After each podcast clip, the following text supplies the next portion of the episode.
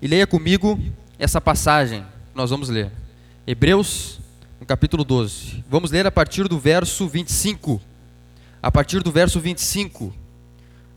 Hebreus, no capítulo 12, a partir do verso 25.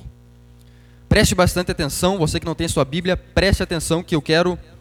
Eu vou ser bem rápido, então preciso da, da atenção dos irmãos e da reverência dos irmãos. A reverência não é a minha pessoa, não é o pastor Billy. A reverência é a palavra de Deus, a palavra viva que tem restaurado, né, a palavra mais vendida durante toda a humanidade, se você for pesquisar, e a palavra que tem restaurado famílias. Então a reverência é a essa palavra. Então preste atenção no que nós vamos ler. Hebreus 12, a partir do verso 25, diz assim: Cuidado, não rejeitem aquele que fala. Se os que se recusaram a ouvir aquele que os advertia na terra não escaparam, quanto mais nós, se nos desviarmos daquele que nos adverte dos céus. Aquele cuja voz outrora abalou a terra, agora promete: ainda uma vez mais abalarei a terra, mas também os céus, não somente a terra, mas também os céus. As palavras ainda uma vez indicam a remoção do que pode ser abalado isto é, coisas criadas, de forma que permaneça o que não pode ser abalado, ou de forma que permaneça inabalável em outras versões. A minha versão é a NVI. Portanto, já que estamos recebendo um reino inabalável, sejamos agradecidos e, assim, adoremos a Deus de modo aceitável, com reverência e temor, pois o nosso Deus é fogo consumidor. Aleluia! Até o verso 29. Feche seus olhos, guarde sua Bíblia. Pai, eu oro para que o Senhor venha sobre essa congregação nessa noite, que o Senhor venha abençoar os meus irmãos, que nós venhamos crescer na graça e no conhecimento, que nós possamos ter, Deus, um conhecimento daquilo que o Senhor é nessa noite. Que onde existe uma alma cansada ou seca, que o Senhor venha agora molhar com a tua chuva. Que onde existe, Deus, um coração aflito e ferido, que o Senhor venha derramar bálsamo e cura nessa noite. Essa é a minha oração, em nome do Senhor Jesus Cristo. Amém e amém. Então, irmãos, a, o título dessa mensagem é O Reino Inabalável. Essa mensagem vai estar depois no YouTube, nos, nas redes. Eu vou falar sobre o reino inabalável para os irmãos. Eu, eu preciso que vocês prestem atenção. Eu preciso de alguns 10 minutos da sua atenção. 20, no máximo 30 minutos. Vou ver até onde vai, né? Então, esse pequeno trecho que nós acabamos de ler, o trecho de Hebreus, ele contém uma promessa. Ah, e uma promessa feita pelo próprio Deus. Então, esse trecho contém uma promessa feita pelo próprio Deus, que, de acordo com o trecho que nós lemos, é fogo consumidor. Deus aqui é caracterizado como fogo consumidor. Em algumas outras porções da Escritura, como 1 João, a partir do capítulo 4, Deus é, é, Deus é personalizado, digamos assim, né? como amor. Então, Deus é amor. Mas aqui em Hebreus, Deus é fogo consumidor. Então Deus é muitas coisas. Deus é luz, como diz 1 João. E Deus é amor. E também aqui nós temos em Hebreus, Deus é fogo consumidor. Né? Deus é caracterizado como fogo consumidor. E, e o que significa essa terminologia? Fogo consumidor significa que ele é juízo. Isaías capítulo 55, a partir do verso 18, diz: os pecadores falam, né? Quem de nós subsistirá junto ou habitará junto do fogo consumidor? os pecadores falando. Quem de nós? Quem pode habitar junto aos, ao fogo consumidor? Ninguém. Porque Deus é fogo consumidor. Amém? Fogo consumidor no sentido de juízo. Como assim juízo, pastor Bilho? Porque, de acordo com a doutrina da santificação, Deus é santo. E esse ensinamento de que Deus é santo, ele é péssimo, porque nós não o somos. Nós somos trevas, né? Nós somos maldade, Romanos 3, 23. Todos os homens pecaram e todos os homens estão destituídos da glória de Deus. E Romanos 6, 23 diz que o salário do pecado é a morte. Então, por havermos pecado em Adão, de acordo com a doutrina da queda, todos nós nascemos destituídos da glória de Deus e somos trevas, e Deus é luz. Então, Ele é juízo para nós, no sentido de que Ele é santo e nós não somos. No sentido de que Ele é luz e nós somos trevas. E nós sabemos, né? física básica que a luz e trevas não habitam no mesmo lugar no espaço, né? como qualquer outra coisa. Luz e trevas não habitam.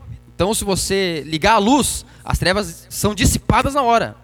Eu, no momento que a gente ligou a luz desse local, as trevas saíram desse local, foram expulsas desse local. Porque as trevas não podem subsistir onde a luz está. Da mesma forma, quando Deus chega em algum local, pela natureza santa dele, ele expulsa todo tipo de treva. Amém? Que somos nós, eu e você. Nós somos trevas. E onde Deus está, se nós estamos sem Cristo, a santidade de Deus repele a nossa escuridão. Nesse sentido, ele é juízo aos pecadores.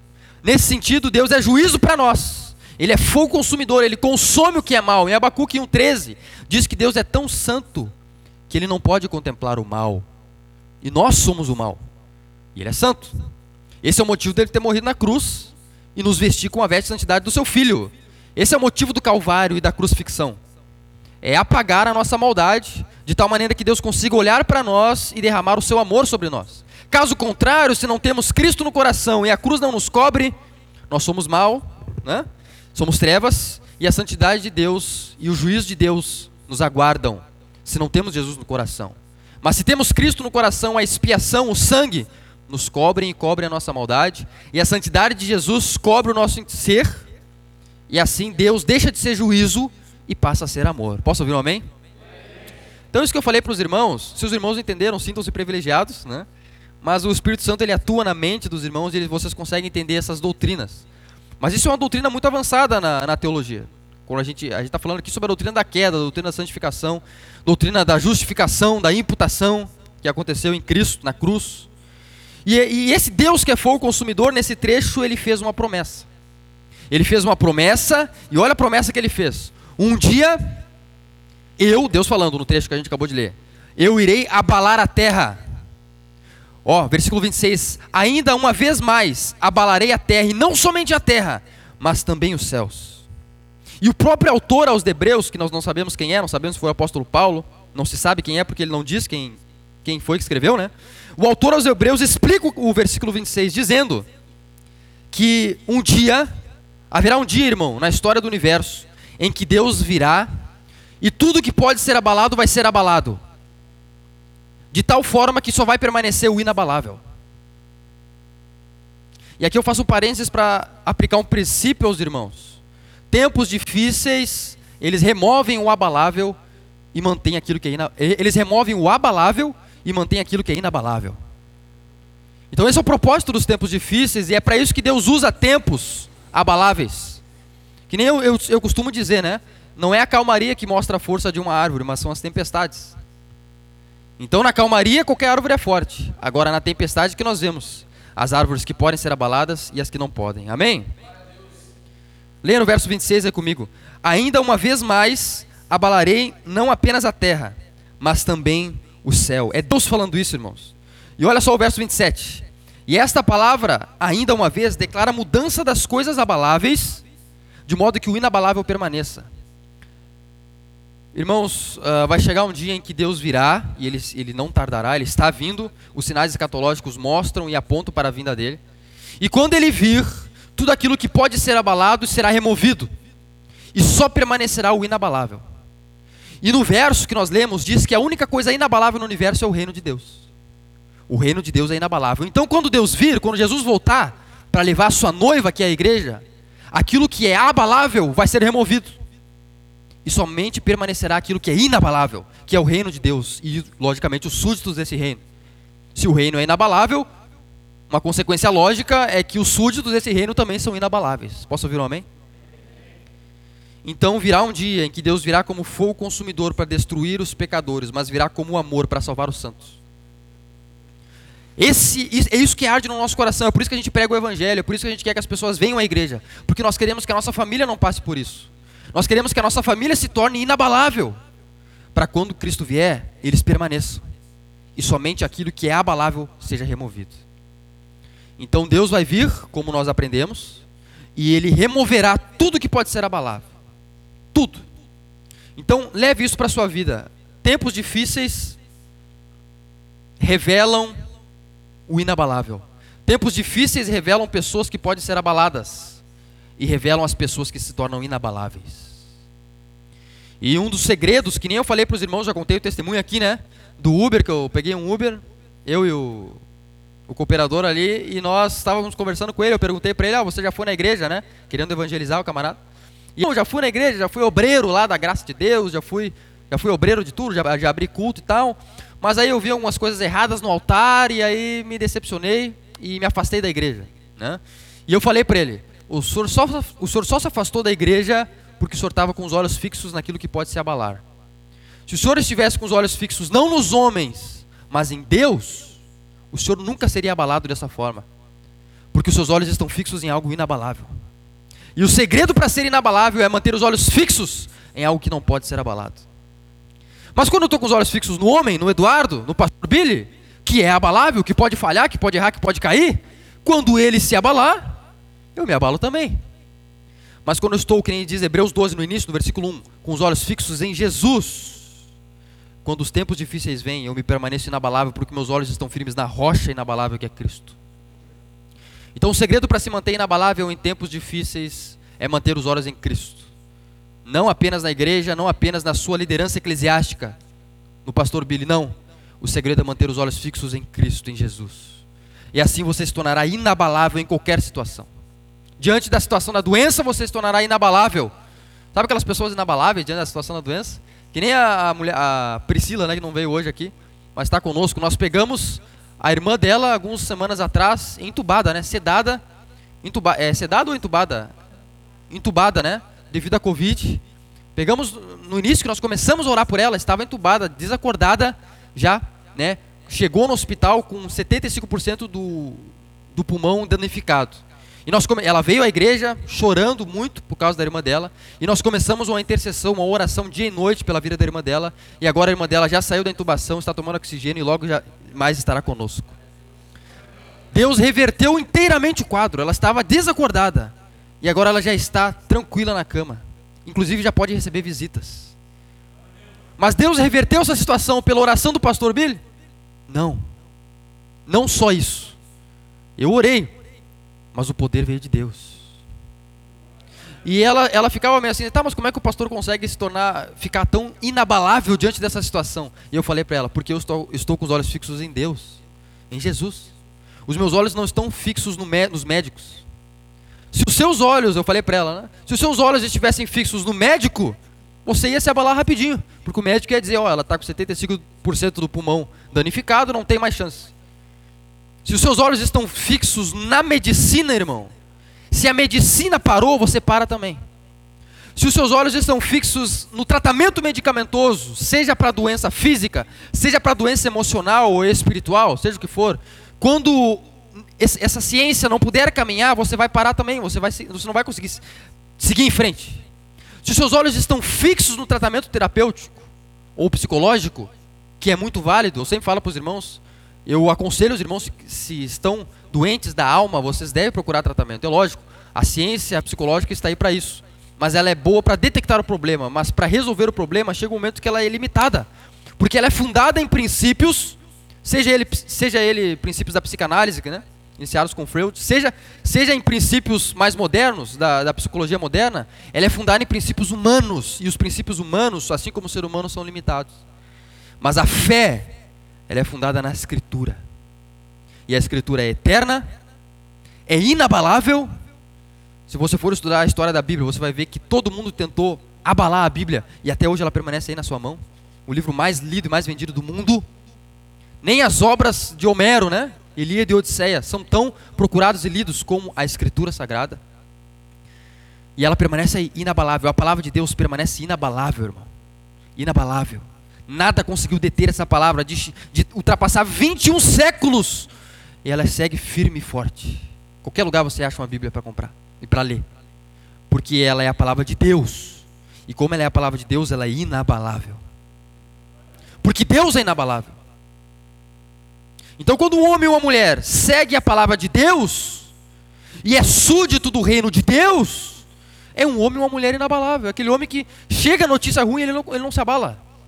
Parece até um niilista, né? Falando a respeito da psicologia, da, da filosofia. Sabe o que é o niilista? É quando você dá uma notícia ruim para ele, ele não sente nada, ele não sente nem felicidade, nem tristeza. Ele fica, ah, sua mãe morreu, minha mãe morreu. Interessante. Interessante. Posso ficar com a casa dela? Pode. Tá, então tá legal. Isso é um niilista.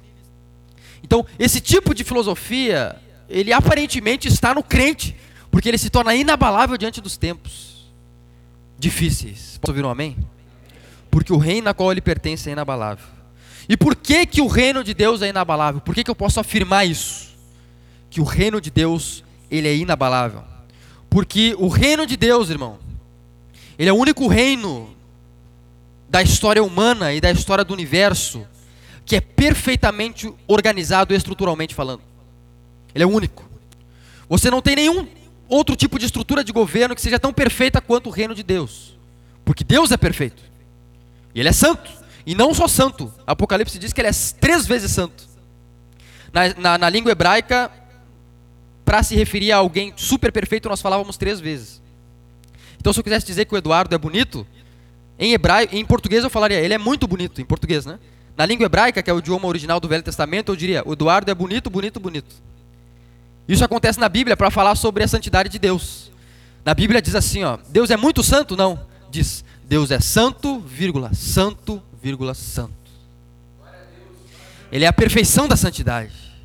E essa perfeição de Deus, ela se ela se conecta com o reino de Deus, que é inabalável.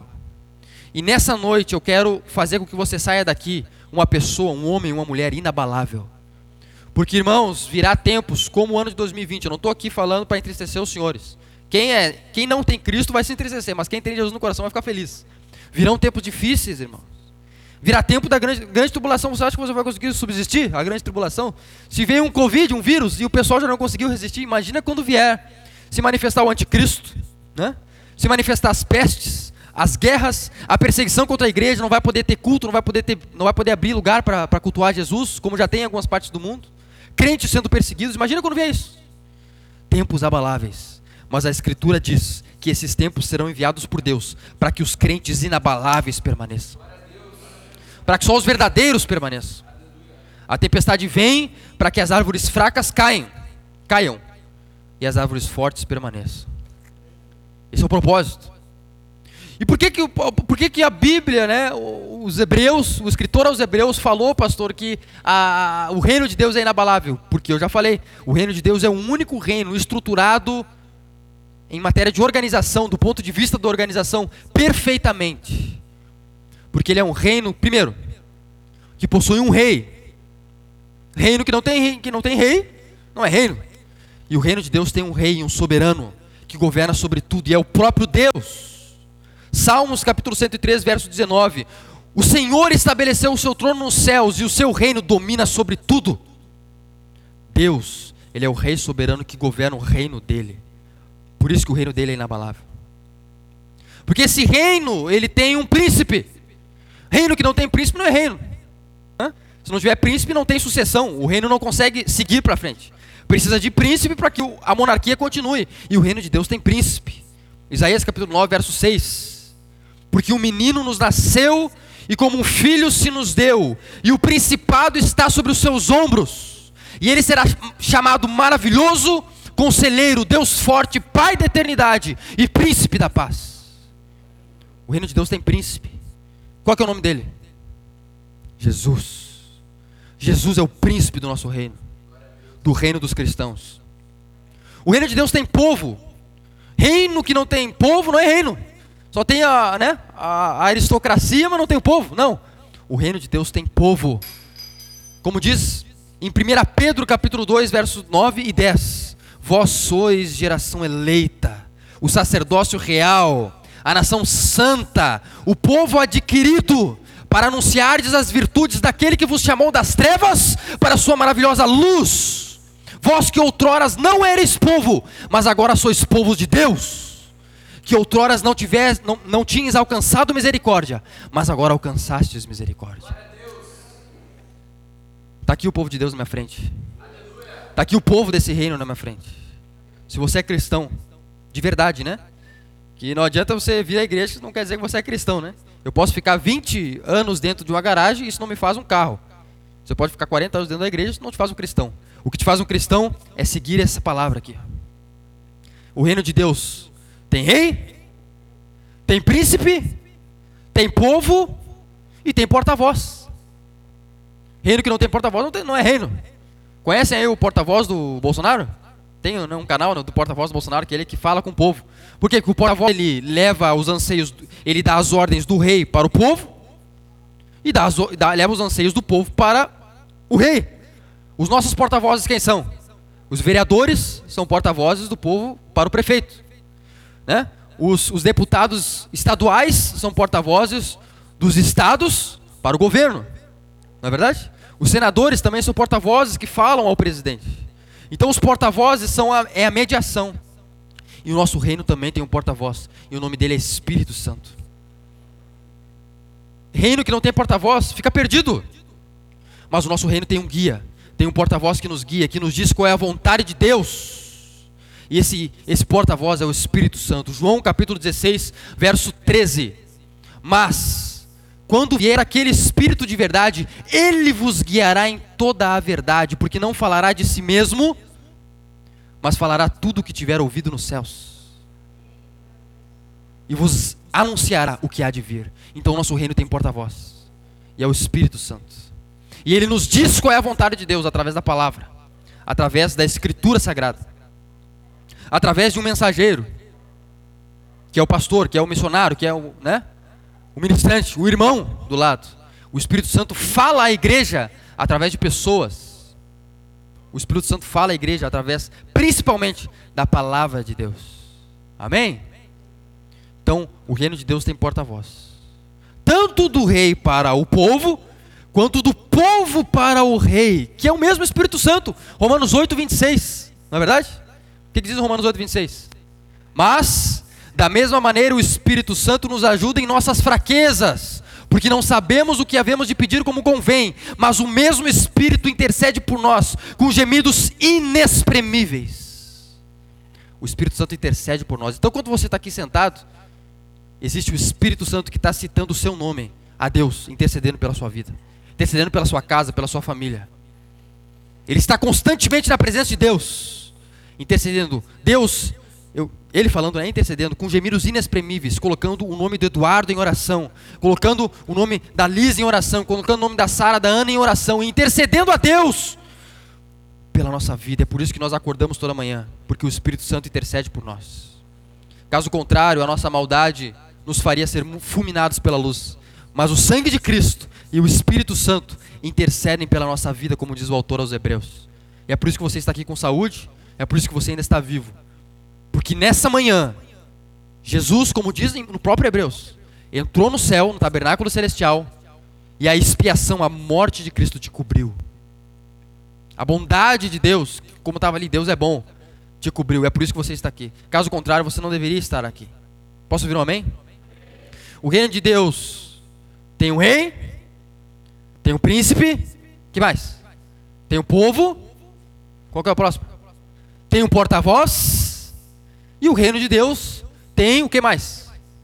Eu vou ter que. Não vou poder falar sobre tudo, né? Mas vou falar até aqui. Tem direitos e tem deveres. O reino, ou país, ou constituição, né? Ou república. Seja lá o estilo de governo que você, você queira chamar, né? República, monarquia, enfim. Que não tem direitos e deveres, não é reino.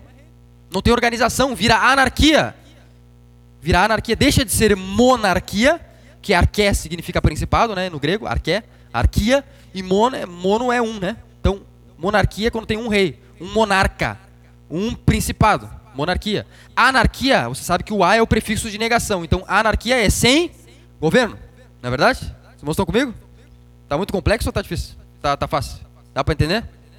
Então, anarquia é quando nós não temos deveres nem direitos, mas no reino ao qual nós pertencemos, nós temos deveres, nós temos direitos, e aí está aí na sua mão os seus deveres e os seus direitos. Essa daqui é a constituição do nosso reino. É a constituição que vai reger o reino de Deus. Está aqui. Então as pessoas espertas e inteligentes, elas têm isso daqui na mente. É que nem o aquele o Celso Russomano, né? Por que, que ele, é, ele, é, um camarada que consegue. Sabe quem é o Celso Russomano? Aquele que tem a Constituição, que leva a Constituição. Ó, oh, não, ele Constituição não. Ele leva a Constituição também, mas leva o. O Código do Consumidor. Né? Os irmãos aí que são consumidores, decorem o Código do Consumidor. Você não vai. Né? Você vai chegar no, no local, ó. O Código do Consumidor diz que eu posso levar a tampinha da garrafa e não preciso levar a garrafa. Amém? Então esse é o código, é o código. Os irmãos. Ele, por que, que ele ele consegue vencer dos vendedores? Porque ele, ele lê e ele sabe a Constituição, o Código do Consumidor. Ele sabe o que ele pode fazer e o que ele não pode. Você que tem a Constituição na mente, você sabe se o, se o policial chegar e fizer uma batida em você, você sabe o que ele pode fazer e o que ele não pode. Você pode até dizer para ele, ó, oh, o senhor não pode fazer, me tocar aqui porque na Constituição está escrito isso. O senhor não pode levar meu carro agora porque na Constituição, no artigo tal, está escrito isso. E aí o policial vai ficar, bah, esse daqui sabe o que ele tá, sabe o que eu estou fazendo. São as pessoas inteligentes, elas têm a, a regra, a lei, e aqueles que têm a Constituição na mente, eles não são enganados por qualquer um. Não é qualquer um que chega com o microfone na mão e consegue enganar, tirar dinheiro, qualquer coisa, né? Não, porque eles têm a Constituição na mente. É por isso que muitos líderes não, não gostam de ensinar a palavra para o povo. Não gostam de ensinar a teologia para o povo. Por quê? Porque se o povo fica esperto, o povo sabe que quando ele está fazendo tal coisa, ele está errado. Não devia estar tá fazendo. Amém? Então é isso. É por isso que em governos comunistas, né, ou é, que o comunismo na verdade é a fase posterior do socialismo, né?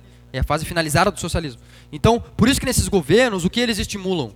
A deseducação. Eles, eles querem, e no Brasil, pelo que se sabe nos governos anteriores, parece que é quase isso que tentaram fazer, né? Eles querem o quê? Deixar a educação precária, porque se eles tiram conhecimento do povo, eles conseguem dominar a massa. Então, se o povo que está na minha frente não tem conhecimento, o que acontece com ele? Ele perece. Como dizem em, em, em segunda crônica, se eu não me engano. Deus falou, né? O meu povo perece por falta de conhecimento. Então, meu povo não tem conhecimento da minha lei. Por isso que eles estão perecendo nas mãos dos falsos mestres. Porque eles não têm isso daqui na mente. Tem que ter a constituição na mente. Ah, pastor, mas eu não tenho tempo, eu trabalho, né? Então você vem à igreja que o pastor lhe ensina a Constituição. Eu estou aqui para isso. O trabalho do pastor é ensinar a Bíblia para o povo. É o único trabalho. E abençoar, é lógico. Mas é ensinar as Escrituras para que você comece a caminhar sozinho. Não fique só dependendo do leite espiritual, como diz em 1 Coríntios 3. Mas você comece a ter conhecimento da palavra de Deus e da vontade de Deus. E cresça na sua vida espiritual. Deixe de ficar dependendo como uma criança que depende do pai e da mãe. Você até hoje você não depende. Você dependeu do seu pai e da sua mãe no início da sua vida. Mas hoje você não depende deles mais. Né? Você não precisa que eles te deem comida, que eles te troquem, não. Porque você amadureceu, você cresceu. E espiritualmente é a mesma coisa. O, o, o, jovem ali, ele precisa que a mãe dele, que a, no caso ali, que a avó dele, o Emanuel, que a dona Herade leve ele no banheiro. Mas agora, quando ele tiver 18 anos, se ele falar, me leva no banheiro, ela vai falar, vai, vai sozinho, guri. Não vai falar isso? Porque ele cresceu. E isso tem que acontecer conosco. Vocês e o nosso trabalho aqui no Itararé é fazer as pessoas crescerem no conhecimento da palavra de Deus. Crescerem teologicamente, em profundidade bíblica. Porque quando assim acontece, irmão, não é qualquer um que te coloca no bolso. O russomano não é qualquer um que coloca ele no bolso. Porque ele sabe a Constituição. Crentes que sabem a Constituição, eles estão firmados. Isso daqui protege eles. Quando chega um falso mestre falando um negócio que está fora, eles sabem, ó, oh, mas isso aqui não está escrito. Onde é que está escrito? Não, isso daí que o senhor está fazendo não está escrito. Então ele é rejeitado. É o que diz Pedro, né? Analisem e julguem todas as profecias. Não é verdade? É as profecias. Por exemplo, na escritura diz, diz que não são todos que vão ser salvos. Aí chega um camarada e profetiza. Eu profetizo que todos os habitantes do mundo estão salvos. Ele está profetizando algo que a escritura não diz. Ele está profetizando algo que não vai acontecer nunca, porque a Escritura diz que não serão todos, que existem vaso para honra e vaso para desonra, que existem aqueles que negam a cruz e aqueles que aceitam a cruz. Consegue ainda entender? Então esse crescimento ele acontece pelas pessoas que conhecem a Constituição. E o que diz a Constituição? Os direitos e os, de, os deveres de um povo. Direitos e deveres. E no reino de Deus nós temos direitos e temos deveres. Primeiro vou falar dos deveres. Vou falar um só devido ao tempo. Vou falar um só dever. Teria milhões para falar, mas vou falar de um. Mateus capítulo 7, verso 12. Tudo o que quereis que os homens vos façam, fazei vós também. Porque disso depende a lei e os profetas. A lei e os profetas são os primeiros cinco livros, mais os profetas, menores e maiores. Então todo o Velho Testamento depende de uma regra. Todo o Velho Testamento é resumido em uma regra: fazer ao próximo aquilo que eu quero que eles façam comigo. Conseguiram entender? E nem um irmão que chegou pro pastor, né? Chegou pro pastor assim, é, ah, pastor, estive doente, fiquei, né, seis meses doente, E nenhum irmão foi me visitar. Estou decepcionado com essa igreja, vou mudar de igreja, que é o que mais fazem, né? Vou mudar de igreja, decepcionei com a liderança, vou mudar. Porque eu fiquei doente, nenhum irmão veio me visitar. Ponto número um, carência emocional. Ele está carente emocionalmente, ele quer encontrar essa carência que ele tem devido à falta de um pai, né? Por mais que o pai esteja vivo, ele faltou presencialmente na vida dele, então ele está carente emocionalmente. Aí ele quer encontrar essa carência no pastor. Quer encontrar essa carência nos irmãos, né? Carência emocional. Ponto número um. Mas, enfim, seguindo. Daí ele assim, pastor, ninguém me visita. Daí o pastor olhou para ele e falou assim: Irmão, o senhor é antigo aqui na igreja, eu lhe conheço há muito tempo. O senhor ficou doente só esses seis meses. Nos, nos outros dez anos que o senhor está aqui conosco, o senhor nunca ficou doente dessa forma.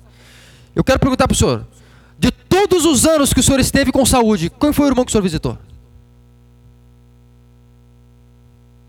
Ah, ninguém feriu a constituição do reino. Aquilo que eu quero que os outros façam por mim, eu faço. Mateus 7,12. Então, se eu quero que os outros me amem, o que, que eu faço? Eu amo. Se eu quero que os outros me ajudem, eu ajudo. Os irmãos que vivem em comunidade, em grupo, sabem. As pessoas que ajudam todo mundo, eh, quando elas precisam, as pessoas vêm ajudar elas. Normalmente, aqueles que não ajudam ninguém, quando ele precisa, poucas pessoas estão dispostas a ajudá-los. Porque é essa é uma lei que, de acordo com a graça comum, rege a estrutura social na qual vivemos. Eu também faço. Consegue entender isso? Então eu faço aquilo que eu quero que eles façam para mim. Disso depende toda a lei dos profetas. Amar o próximo como eu amo a mim mesmo. Amar os outros como eu amo a mim. Amar a Deus acima de todas as coisas, acima do casamento, da família, da esposa, do esposo, a dos filhos, amar a Deus acima de todas as coisas e amar o próximo como a mim mesmo. É disso que depende a lei e os profetas. Posso ouvir um amém? Então, irmãos, o reino no qual vivemos é esse. E aqui, para finalizar, para nós partirmos para a ministração. Ah, eu falei sobre carência emocional aqui, mas todos nós vamos tratar isso nos irmãos. Deus não deseja que você permaneça carente emocionalmente. E a pessoa que tem que satisfazer a sua carência emocional, ela não é o seu esposo ou a sua, sua esposa, né? É Deus. Ela consegue ir até aqui, mas daqui para cá, ele não consegue satisfazer porque ele é tão ser humano quanto você. Tanto é que a pessoa casa e segue carente, né? Porque por mais afetuoso que o casal seja, ele vai até aqui. Mas aqui para frente existe uma parte que eu falei para os irmãos no retiro quando eu ministrei sobre o rio. Eu falei para os irmãos, a, a, medicina ela consegue re, remir o seu corpo. A psicanálise e a psicologia em geral consegue remir as suas emoções até certo ponto. Mas nenhuma outra área da ciência humana consegue remir o seu espírito. Somente Deus. Porque só consegue falar com o japonês outro japonês, ou alguém que fala japonês. Não posso querer chegar para um japonês e falar português. Da mesma forma, eu não sou espírito, totalmente espírito. Mas em, mas em João, capítulo 4, diz que Deus é espírito. Se não me engano, João 4, 24. Então, se Deus, a natureza dele é espírito, ele tem a linguagem certa para falar o seu espírito e remir o seu espírito. Porque Deus é espírito. Então o seu corpo pode ser remido pela medicina, as suas emoções podem ser remidas pela psicologia, mas o seu espírito, somente alguém que é espírito pode vir e ministrar sobre ele. E esse espírito é Deus, o espírito eterno, o Deus salvador de todas as coisas. Você tem deveres? O reino que é reino, ele tem um rei, ele tem um povo, ele tem um porta-voz, ele tem um príncipe, ele tem deveres. O seu dever como cidadão do reino é amar o próximo como a você mesmo, isso é o seu dever como cristão. O pastor aqui, ele, e você como cristão, deve amor às pessoas. Eu posso não gostar de você, mas eu sou devedor de amor a você. Então, como pastor, eu posso não gostar, né? Você, você pode nem ir com a cara do seu irmão, mas você, como cristão, deve para ele amor. E você não precisa gostar de uma pessoa para amar ela. Tanto é que Jesus falou: amai os vossos inimigos. Ele não falou gostem dos vossos inimigos. Gostar é quando eu chego com o Eduardo e fico o dia todo conversando com ele, meu Deus. Não. Mas amar é muito além de gostar. Amar vai além de gostar. Por isso que eu posso amar você apesar de não gostar de você, mas eu o amo. Quando você tiver sede, eu te darei de beber. Se você é meu inimigo, quando eu tiver fome, eu te darei de comer, porque eu sou cristão e eu amo os meus inimigos.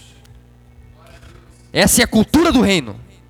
A cultura do mundo ama os, os amigos e odeia os inimigos. A cultura do reino ama os amigos e ama os inimigos. Essa é a diferença do reino de Deus. É a diferença de qualquer outra religião que você for ler sobre. Na teologia, eu não estudo só o cristianismo, eu estudo qualquer, todas as religiões. A teologia não estuda só o cristianismo, ela, ela, é teologia, então ela estuda todo tipo de relacionamento ou de conexão que o ser humano tenta fazer para com Deus. Então eu já li, irmão, já li livro dos Espíritos, leio catolicismo, eu leio muito sobre catolicismo e algumas outras religiões, todas elas.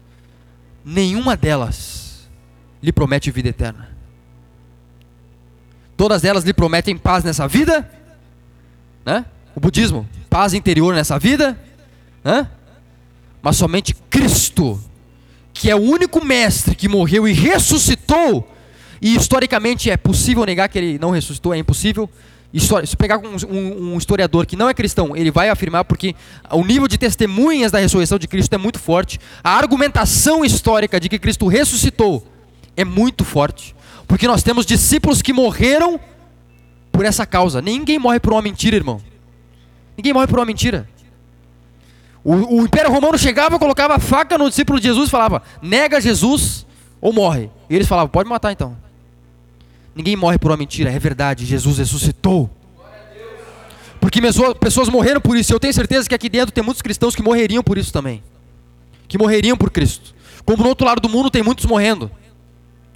Principalmente no Paquistão. Agora teve uma, um caso, né? De uma moça que estava louvando a Deus no trabalho. E pela lei do Paquistão, eles podem espancar alguém que esteja adorando a Deus. Que não é o Deus deles. Eles podem espancar. E espancaram ela. Tem um vídeo.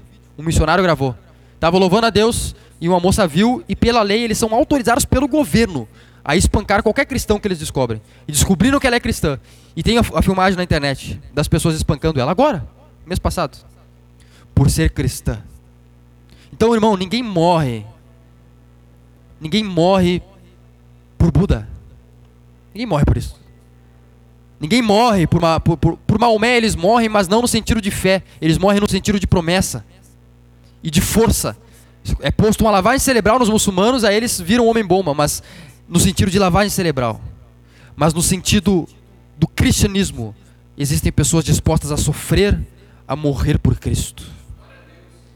Porque Cristo, ele está vivo e ele está no nosso meio nessa noite. E ele pode restaurar todos os seus níveis. Finalizando, o reino de Deus é inabalável porque ele tem rei, porque ele tem príncipe, porque ele tem porta-voz, porque ele tem povo, porque ele tem deveres, você deve amor a todas as pessoas, mas ele também tem direitos. Dois direitos: proteção se você pertence ao, se você não pertence ao reino de Deus nessa noite é, é a oportunidade de você pertencer. Amém? Essa noite é a oportunidade de você aceitar Cristo e pertencer a esse reino inabalável. Porque se você não estiver fiel, se você tem dúvida se você pertence, é porque você não pertence. Quem pertence a Jesus sabe que pertence. Mas essa é a noite que Deus está lhe chamando. Que nem ele chamou Lázaro. Está te chamando pelo nome. Pastor, brilhe. E Lázaro saiu para fora e se tornou igreja. Igre que significa igreja? Eclésia, os chamados para fora. Kalel é chamar e ek é fora. Então, eclésia, igreja no grego, chamados para fora. São aqueles que foram chamados das trevas para a maravilhosa luz. Se você não pertence ao reino, Deus nessa noite te chama pelo nome. E você vai passar a pertencer. Deus te chama pelo nome. Por que, que Ele está te chamando? Porque no reino você tem direito à proteção. No império de Satanás você não tem direito à proteção. No reino você tem. O que, que diz no Salmo 91? Aquele que habita no esconderijo do Altíssimo. Não é aquele que visita. Visitar é uma coisa, é aquele que habita na, na casa de Deus, no esconderijo do Altíssimo. Ele habita, ele vem, ele frequenta. Você tem visitantes e você tem habitantes na sua casa. Visitante é quem vai de vez em quando, que é aquele que vem de vez em quando na igreja. Habitante é aquele que habita nos átrios do Senhor.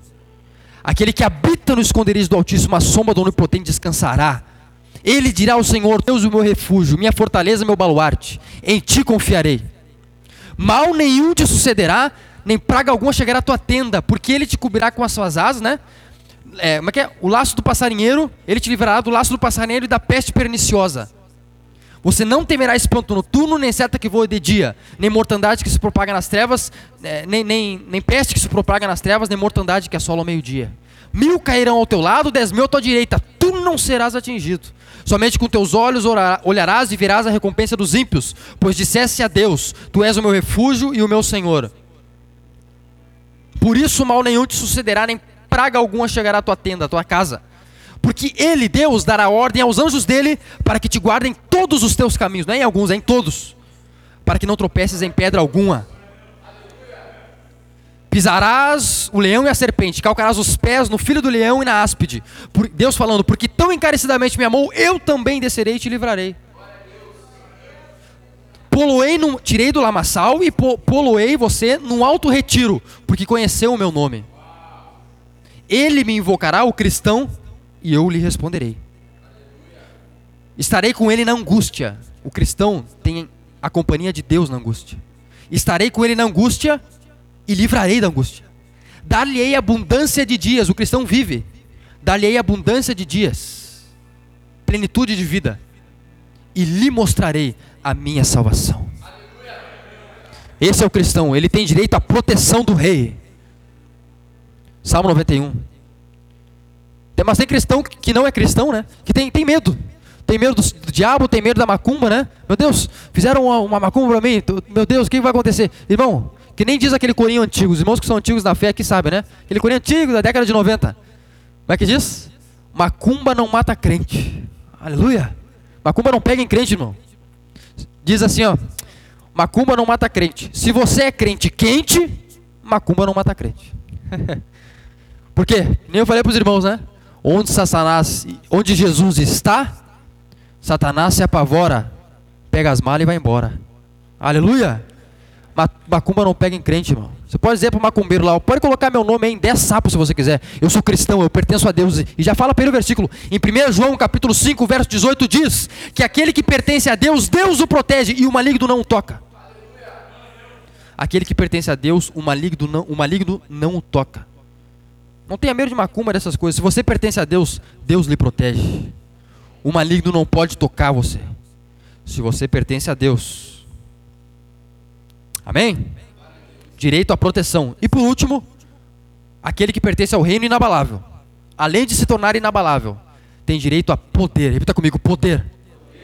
Você tem poder como cristão. Você tem poder, você tem poder. O Eduardo tem poder. Você tem direito a poder. Lucas capítulo 10, versos 19 e 20. Eis que vos dou poder para pisar em serpentes e escorpiões, e em toda a força do inimigo. Toda toda, não é alguma. Toda a força de Satanás, quando vem contra mim, eu tenho poder para pisar sobre ele. Em Cristo. Deus da paz esmagará Satanás debaixo dos vossos pés, debaixo dos pés da igreja. Irmão, você quer ter esse prazer de esmagar Satanás debaixo dos vossos pés? Faça parte da igreja. Satanás que tanto tem destruído a sua família, que destruiu a sua família no passado, que destrói a família dos amigos dos seus amigos, que destrói a família das pessoas que você conhece. Esse mesmo Satanás vai ser destruído pelos pés da igreja. Da igreja. Eis que vos dou poder para pisar serpentes e escorpiões e em toda a força do maligno. E mal nenhum te sucederá. Nenhum mal te fará dano. A gente chama o pastor e você tem que chamar, né? Ah, tá com problema em casa, às vezes você não está tão maduro. Chame. Os irmãos me chamaram, eu fui na casa de uma irmã, semana passada, não lembro se foi semana passada, fui fazer uma oração pela casa dela, orei pelos cômodos, mas a casa realmente estava tribulada, irmão. Tinha um macumbeiro que ia lá e aí fazia coisa lá. Então estava realmente tribulado, amém? Mas eu fui, ele veio, quem diz Davi, né? Veio a mim com arco e flecha, eu fui no nome do Senhor Altíssimo, aleluia. Fui lá, fiz a, a, limpeza, entre aspas, na casa da irmã, orei, abençoei o lugar, eu, pastor Vanderlei, abençoamos aquela família. Por quê? Por causa que a gente é poderoso, a gente é santo? Não por causa que nós fomos no nome do Deus dos exércitos. No nome daquele que nos deu poder em Lucas 10 para pisar serpentes e escorpiões, para vencer o maligno. Nós sabe, eu sei que eu, aquele que é nascido de Deus, Deus o protege. Nós sabemos que nós somos nascidos de Deus, por isso eu sei que é Deus que me protege. Deus o protege e mal nenhum o toca. O maligno não o toca. Amém? Eu vou ter que parar por aqui. Entenda isso nessa noite. Se você não faz parte desse reino, nessa noite é, é, é hora de você fazer. Por quê? Porque você tem tudo isso. Você tem deveres. Você tem que largar o pecado, é lógico. A gente não é bobo, né? Não, não vou só aqui um coach, né? Só levantamos, irmão. Não. A diferença do cristianismo é que ele prega arrependimento de pecados. Então tem que largar o pecado. Mas isso é com o tempo. Você vem à igreja e nós vamos tratar o pecado. E você vai largar ele em nome de Jesus. Você ganha poder para vencer a sua carne desses deveres, você também tem direitos. Direito à proteção, direito a poder. Você tem um rei que é poderoso, soberano. Você pertence a um reino inabalável. E quando Deus vier abalar a terra, como ele prometeu, apenas o inabalável vai permanecer. E quem é o inabalável? É a igreja. É a congregação da 18 EQ. São as pessoas que habitavam no esconderijo do Altíssimo. Esses serão são os inabaláveis. Posso ouvir um amém? Com pé. Eu quero nessa noite